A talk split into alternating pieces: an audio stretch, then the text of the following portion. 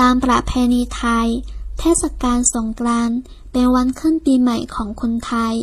ในช่วงเทศกาลนี้ ชาวบ้านจะไปทำบุญตักบาตรที่วัด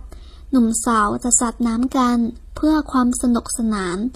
圣诞节是泰国的传统新年，在节日期间，村民们会去寺庙里斋生行善，青年男女会一起欢乐的泼水。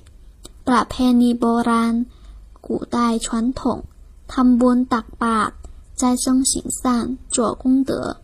ประเพณีปฏิบัติ礼节传统习俗กิจกรรม 活动